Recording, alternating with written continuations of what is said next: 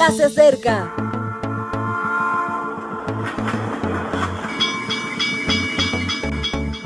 Partimos ya.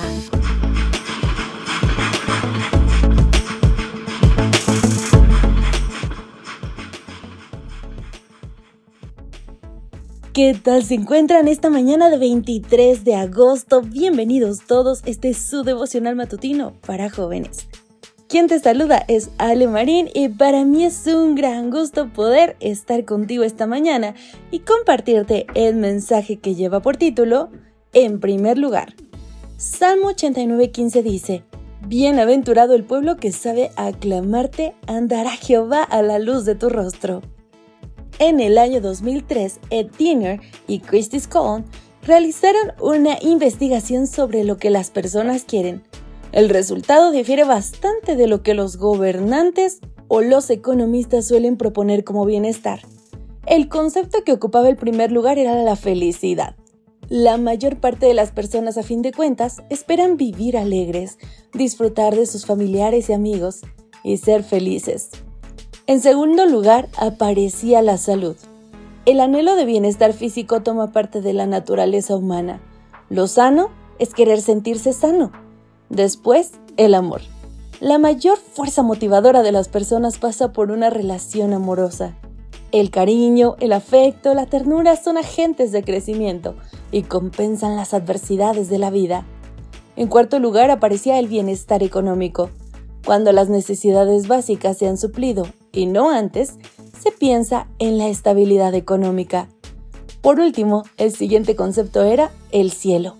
Y me extrañó ver ese dato en el informe, porque vivimos en un mundo en que pareciera que lo espiritual no tiene cabida.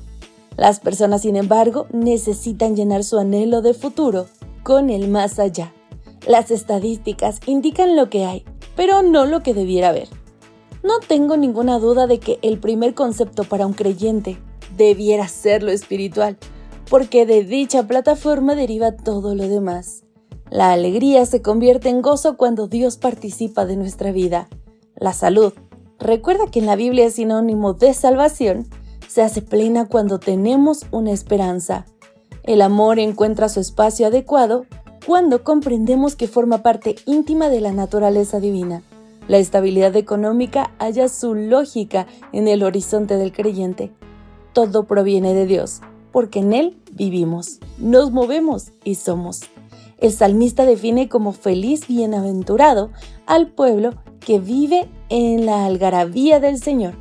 La palabra algarabía, que es aclamarte en la versión Reina Valera, hace referencia al sonido de la alegría. Recuerdo las fiestas familiares de mi infancia. Como buenos mediterráneos hablábamos, reíamos y reñíamos todo a la vez. Pero lo hacíamos con gozo. Este es el sonido que le agrada a Dios, su gente disfrutando ruidosamente de su presencia. Dicha alegría se nota en el brillo de las miradas que está con los que lo ponen en primer lugar, porque sus expectativas están cubiertas. Así, si deseas la felicidad, experimenta la presencia divina ponlo en primer lugar y todo lo demás llegará naturalmente. Gracias por acompañarnos. Ojalá que puedas hacer propio este consejo y que vivas la alegría de tener a Dios en tu vida. Hasta la próxima. Maranata. Gracias por acompañarnos. Te recordamos que nos encontramos en redes sociales. Estamos en Facebook, Twitter e Instagram como Ministerio Evangelike. También puedes visitar nuestro sitio web www.evangelike.com. Te esperamos mañana.